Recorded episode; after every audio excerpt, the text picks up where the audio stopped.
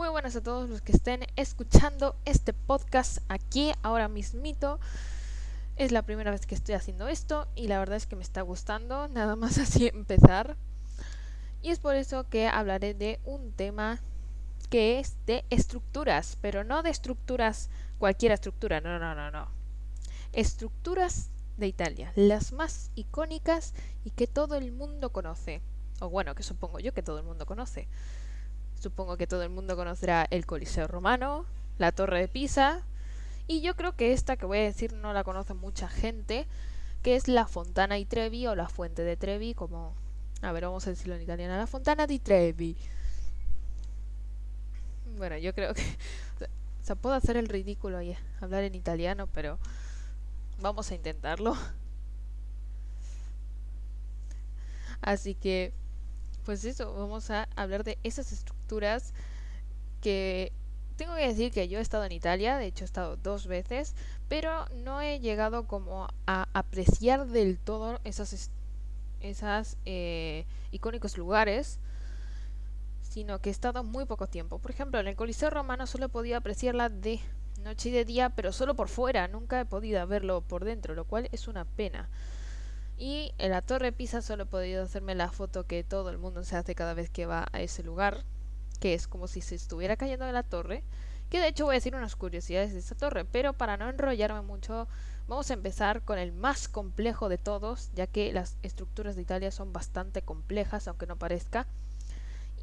Y pues voy a decir también que la, para mí la estructura más compleja, pero que no voy a hablar de ella, es el Duomo de Milán, que tampoco es muy conocida, que la verdad me sorprende que no sea muy conocida. Y cada vez que la veo digo, esto, esto no sé cómo lo han hecho. Pero bueno, para no enrollarme más, vamos a empezar con el tema del el Coliseo Romano. Ok, vamos a empezar. Y tengo que empezar diciendo que este famoso coliseo se construye en el año 70 después de Cristo. Aunque no parezca, no es mucho tiempo. O sea, si te pones a pensar, también hay años antes de Cristo. Así que en realidad no sería mucho de 70 al 2021. O sea, no parece mucho.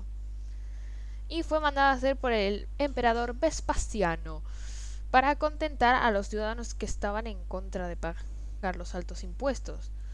Ya que en esos momentos, antes de que estuviera Vespasiano, estaba el emperador Nerón, quien era un poco, como decirlo, o sea, era un poco eh, presumido, por decirlo así, o sea, él quería todo, todo para él, todo para él.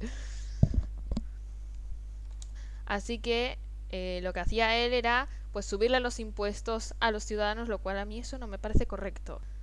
Así que Vespasiano, para que no estén así, para que estén relajaditos los ciudadanos, les digo, bueno, pues voy a construir este coliseo en el que se harán como, ¿cómo decirlo? Como batallas para que la gente se divierta. Ahora mismo, si pasaran esas cosas, esas batallas, ahora mismo como si fuera el teatro, por decirlo así, yo no creo que me gustaría mucho verlo. De hecho, creo que sería más peligroso que, que apreciarlo, pero bueno, la gente de, esa época pensaba de otra forma.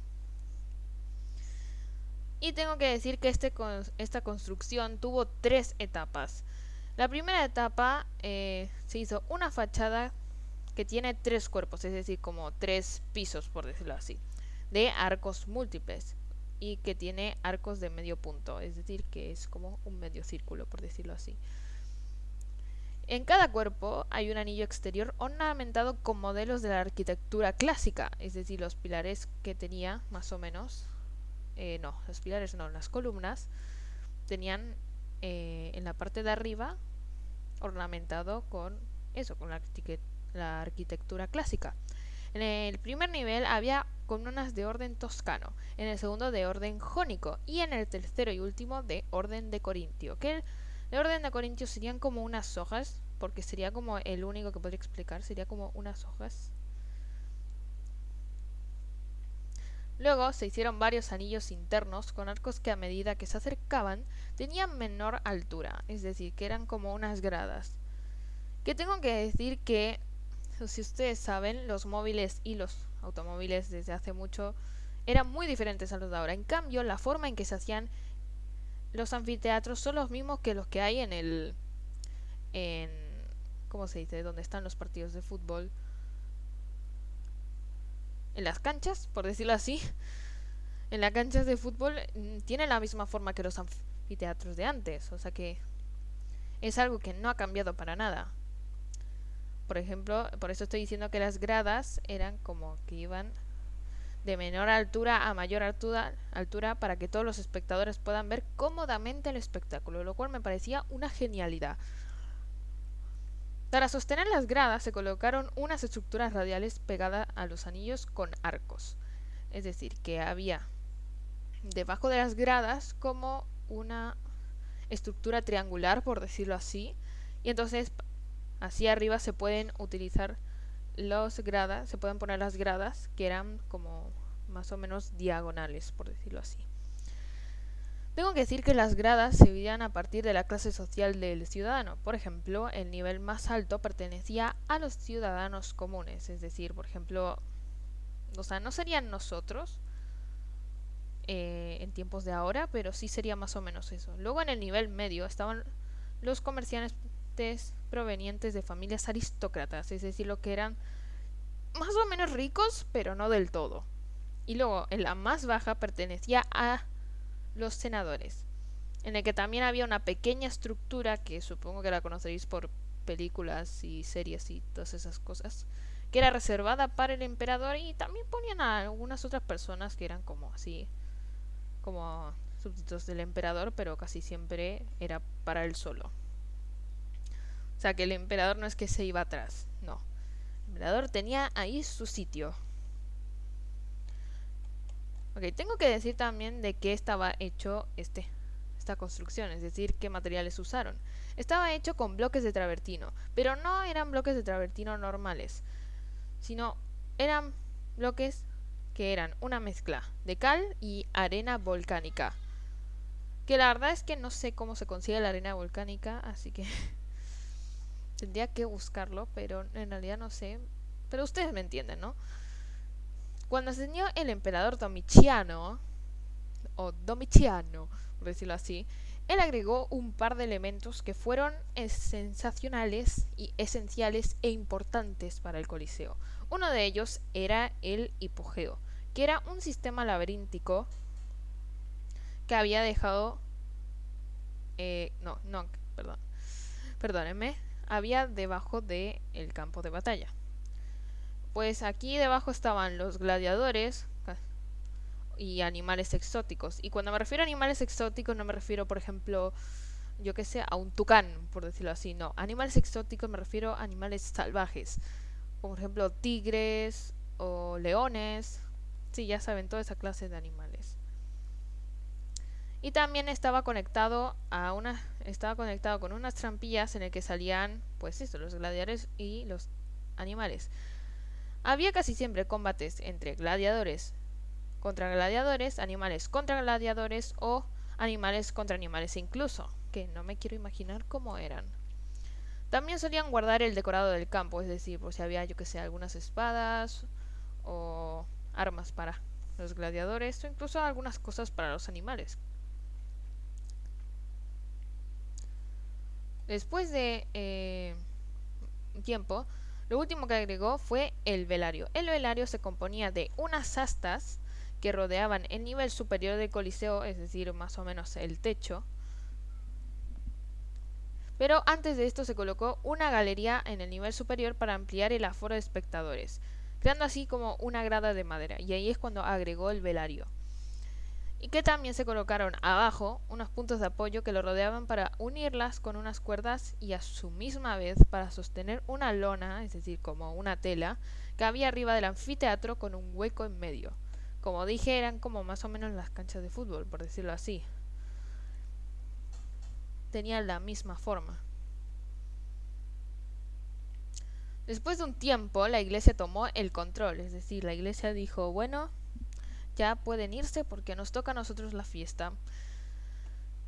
Y la convirtió en un cementerio, es decir, puso una mini iglesia ahí dentro y luego pusieron pues varias tumbas y todas esas cosas. Que la verdad no sé cómo lo hicieron, eso sí que no lo sé, pero me quiero imaginar que, yo qué sé, que, que ponían ahí, aunque estuviera el hipogeo ahí abajo, pondrían ahí las tumbas o los muertos, eso ya no lo sé.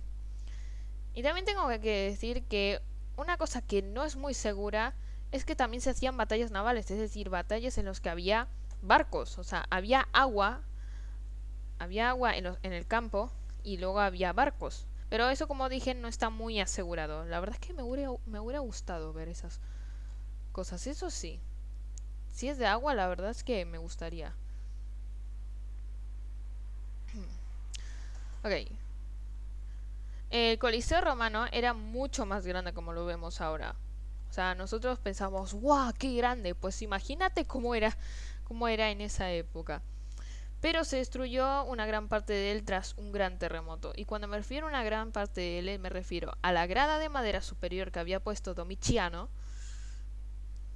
eh, la lona, las astas y muchas cosas más.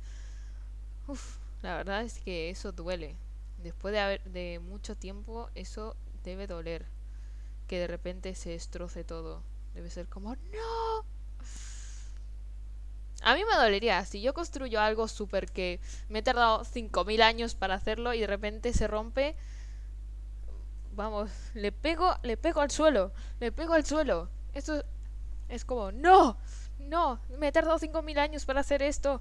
Y después lo rompen, lo destruyen. Lo bueno es que fue por algo natural y no por algo artificial, porque si no, eso sí que ya hubiera creado la anarquía la Tercera Guerra Mundial también. Y para finalizar con este hermoso monumento se colocaron unos contrafuertes unidos a los muros que habían quedado, para darle una mayor estabilidad y para que también no se vea que es como una ruina, por decirlo así. Además, después de lo ocurrido del terremoto, se convirtió en una plaza de mercado. Pero la iglesia, que siempre viene a molestar, volvió a tomar el control y se colocaron unas cruces en memoria de los mártires que fueron ejecutados, que ahora no se ve eso ya que como se quitó una parte eh, del campo para verse el hipogeo, para que se pueda ver el hipogeo, pues esas cruces creo que ya no están. También se dejó un espacio para que se recuperara el, el coliseo, o sea, para que no se vea destruido, por decirlo así, como he dicho antes. Que aquí es donde también se con Locaron los contrafuertes. Y eso es todo del Coliseo romano, que la verdad es que me sorprende, me sorprende que me sorprende bastante porque yo yo ya pensaba que era demasiado grande y cuando lo vi como iba cómo era realmente, o sea, por imágenes así como de arqueólogos y por decirlo así, me explotó la cabeza literalmente que pudieran lograr los romanos hacer eso. Es algo muy bello. Y que si tienen la oportunidad de ir a Italia, obviamente tienen que ir a Roma. En Roma, si ves eso, vamos. Como dije, te explota la cabeza y te hace pum. Y por eso tienes que ver. Terminando con el Coliseo romano, que como ya dije, me explota la cabeza tras verlo. Vamos a seguir con otra estructura muy icónica que es la Torre de Pisa. La Torre de Pisa se conoce popularmente por su inclinación, es decir, que está inclinada, más específicamente una inclinación de 4 grados. Su construcción tuvo también como el Coliseo romano tres etapas, ya que en algunos momentos se tuvo que parar la construcción por las guerras que había en esos momentos o porque era una zona muy sísmica, es decir, que había mucho terremoto, mucho movimiento de la tierra y pues esta se empezaba a inclinar. Se empezó a hacer en el año 1173, o sea, después de mucho tiempo del Coliseo romano, pero no se terminó hasta el año 1372. Es decir, se tardaron más o menos unos 200 años, por decirlo así. Empezaron creando la primera planta, que se compone de 15 columnas de mármol con capiteles clásicos, que los capiteles clásicos era como la parte de arriba de las columnas, su decorado y, eso. Y también tenía arcos ciegos de medio punto, que los arcos ciegos serían como que no se pueden traspasar, o sea que no tiene un hueco en medio, sino hay pared. La construcción se paró en el año 1178 porque cuando se terminó de crear la tercera planta, se paró debido a que empezaron a darse cuenta que la torre se había inclinado muchísimo. Aunque 5 centímetros parezcan nada, en realidad es bastante. Y otra causa fue que en esos momentos estaban en guerra con estados vecinos y podrían destruirlo en cualquier momento. Che, como dijeron, che, para, vamos a parar la construcción porque a ver si no la rompen y aquí estamos súper mal. Así que mejor vamos a por los otros y cuando ya no estén molestando, pues seguimos nuestra construcción preciosa. Durante 100 años la torre tuvo oportunidad de sentarse en el suelo para que no se derrumbara. O sea, la torre fue lista y dijo, me voy a sentar en el suelo, me voy a pegar al suelo para que no me derrumbe porque si no los arquitectos no les va a gustar nada. Y en el año 1278 se siguió con su construcción. Giovanni di Simone decidió crear cuatro plantas. Soy lo peor, cree, haciendo acentos, pero bueno, lo hago solamente por risa y para que me, me guste más hacer esto. Se hicieron cuatro plantas más con la misma estructura que la anterior. También se construyó un campanario, pero se dio cuenta que este seguía inclinándose y pues decidió parar las obras de nuevo. Mientras tanto, en el 1298 hubo una inclinación mayor. O sea, creo que la liaron más en esos momentos, de 1,43 metros y en 1360 de 1,63 metros. Eso es muchísimo. Eso es demasiado. O sea, pasaron de 5 centímetros a 1,43 metros y después 1,63 metros. Eso es demasiado. Tommaso Pisano decidió, decidió acabar el campanario, concluyendo la obra en el año 1372.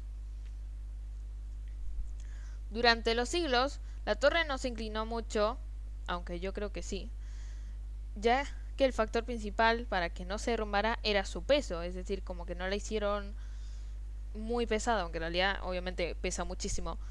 Mm, pues al parecer para ellos no pesaba mucho, en cambio el Coliseo Romano pues, pues pesa 10.000 veces más que eso. Y también era por la forma vertical en la que se construyó, o sea, que pararan de construir en cada, o sea, por decirlo así, cada año eh, fue bueno, ya que como que cambiaban de planos y pues hacían que la torre estuviera mejor construida y no se derrumbara.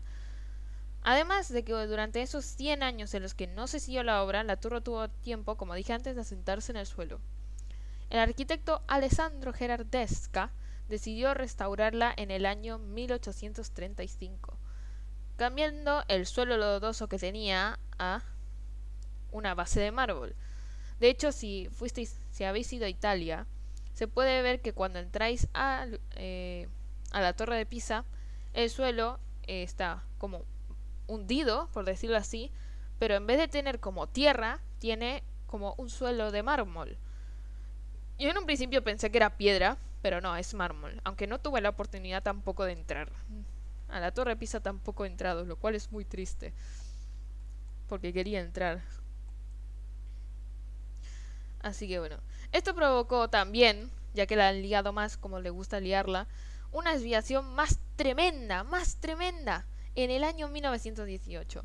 Ahora voy a dejar dos segundos para que penséis cuánto se ha inclinado.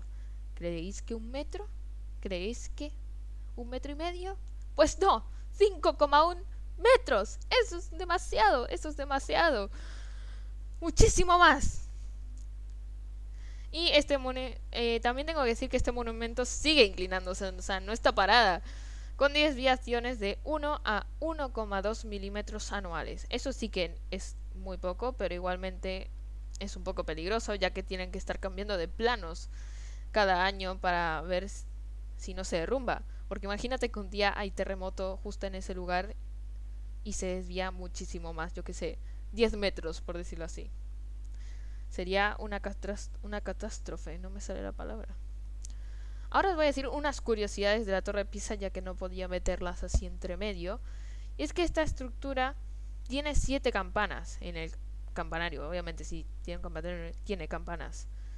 Pero lo que tal vez no sabéis es que estas siete campanas representan las notas musicales. O sea, do, re, mi, fa, sol, así. Lo sabemos todo el mundo, tal vez. Y otra curiosidad es que no es la torre más inclinada del mundo para los que piensen que sí. En realidad, eh, la torre más inclinada del mundo, la torre, no la estructura, es la capilla de Surhusun en Alemania, con una inclinación de 5,07 grados, es decir, un grado más de lo que de lo que eh, la torre de Pisa tiene. Ahora hablaremos sobre otra icónica estructura, pero que no la conocen muchos, o tal vez sí, y yo no lo sé, que es la Fontana di Trevi, que según muchas personas, que lo dije al principio del podcast, es la fuente más hermosa del mundo. Se empezó a construir en el año 1732, o sea, justo cuando se terminó de construir, ahora que me doy cuenta, la torre de Pisa, y se terminó en el en 1762. Ah, no, no, no justo cuando, perdónenme, es que digo cualquier cosa. En realidad muchos años después. De hecho, la Fontana y Trevi no es o sea, no tiene tantos años como el Coliseo Romano. Por ejemplo, el Coliseo Romano es 70 después de Cristo. Y esto es 1732. Dios. O sea, serían unos también unos 200 años, no, 300 años. Madre mía. Esto es increíble. Bueno, la Fontana di Trevi se encuentra, al igual que el Coliseo Romano, en la ciudad y capital de, de Italia, Roma, más específicamente en el distrito de Trevi, o Rione di Trevi, que significa, pues eso, distrito. Una curiosidad de esta estructura es que antes de haberse construido ya había una fuente, pero que era bastante sosa y pues el Papa Urbano eh, octavo decidió renovarla para que no se vea pues eso, fea y sosa y que la gente no sepa mirarla. Que la verdad es que ahora está bastante bonita, ¿eh? Yo también he llegado a verla, aunque no he podido apreciarla del todo, ya que lo he visto muy a las corridas, pero bueno, aquí no estamos para hablar de mí. Su arquitecto en un principio iba a ser Gian Lorenzo Bernini, pero tras la muerte del Papa se cancelaron los proyectos, es decir, yo aquí si el Papa no está vivo, yo no hago la estructura. En esos tiempos estaba muy de moda los concursos de restauración de diseño de edificio. Es decir, como por ejemplo, si un edificio ven que está muy soso, llaman a varios arquitectos a que la restauren y ver cuál es la mejor, por decirlo así. Así que en el año 1730, el Papa Clemente eh, XII organizó una sobre la fuente en el que el arquitecto Nicolás, Nicolás Salvi perdió pero aún así le dieron el encargo, o sea, es como, bueno, perdiste, pero aún así te damos el encargo de que renueves esta fuente que se ve muy fea y sosa y repugnante. Las obras empezaron, como dije antes, en el año 1732. La fuente se conforma de múltiples esculturas de arte barroco y representan dioses romanos y un titán, que ese titán es el que está en medio, por si conoces la Fontana di Trevi. Y ese titán es Oceanus, que es el titán de los océanos y los ríos, que no es del agua, que no es lo mismo, es solo de los océanos y de los ríos. Este está montado en su carroza de concha, tirado por unos caballitos de mar. Estos caballitos están controlados por dos tritones. Y una curiosidad sobre la carroza es que los caballitos en esos momentos, según los romanos, representaban en qué estado se encontraba el agua según la mitología. O sea, por ejemplo, el caballito que está a la derecha, por si habéis visitado la fuente, está calmado y el tritón puede controlarlo. Eso significa que el agua está calmado en estado pacífico, es decir, que no hay como mucho oleaje y todas esas cosas. En cambio, el de la derecha está muy incontrolable, que quiere decir que el agua está agitada. Hay mucho oleaje, hay pues también puede haber tormentas. Y la verdad es que es un buen dato. Eso no lo sabía, pero ahora lo sé. Y ustedes también lo saben. Luego, en la parte derecha de Oceanus, se encuentra el dios de la medicina, quien sostiene una taza bebida por una serpiente. O sea, es decir, si ustedes fueran, si ustedes se fijan en el logo de las farmacias, es una copa bebida por una serpiente. Pues creo, creo que eh, es por eso mismo, porque representa al dios de la medicina. Aunque no lo sé exactamente, tal vez sí, tal vez no. Y también lleva una corona de laurel que dicen que simboliza su padre, Apolo, que ahora mismo no me acuerdo qué dios es. Encima del dios, del dios hay como un cuadro, por decirlo así, que es un relieve con una niña señalando un manantial que a la vez está enseñando a un grupo de soldados a sacar agua. Y para terminar con su descripción, a la izquierda del titán está el símbolo de la abundancia. Ella sostiene un cuerno de fruta. La verdad es que eh, no tiene nombre, no sé. Pero solo sé que es eh, la diosa de la abundancia, por decirlo así. Y encima de la diosa aparece el general Agripa, que no, no es mujer, es hombre. Que yo sí, también pensé que era mujer, pero en realidad no y este está ordenando a sus súbditos a construir el acueducto que hay en la fuente. Que un acueducto es como para llevar el agua dulce, por decirlo así, que está casi siempre debajo de una fuente. Sí, es. Está debajo siempre una fuente. La estructura estaba construida con travertino, pero no esta vez con bloques eh, de cal y arena volcánica, no, esta vez con bloques de travertino normal. Y también mayormente de mármol.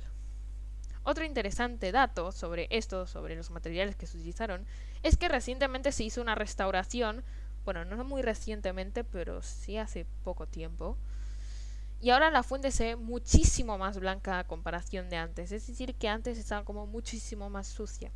Y finalmente esta estructura se terminó de construir en el año 1762. La Fontana di Trevi he podido apreciarla pero no sabía quiénes eran las personas de la escultura. Yo nomás era como, ah, bueno, sí, está muy, está muy bonitas. Y tengo que decir que aquí finalizamos nuestro podcast. Espero que os haya gustado y que estos datos que os he dicho sobre el Coliseo Romano, eh, la Torre de Pisa y la Fontana di Trevi os hayan servido muchísimo. Esto lo he hecho con bastante gusto, la verdad. Y no sé, tal vez siga haciendo este podcast porque aunque sea una tarea, la verdad es que me está gustando y tal vez haga más. Así que nos vemos y gracias por escuchar este podcast.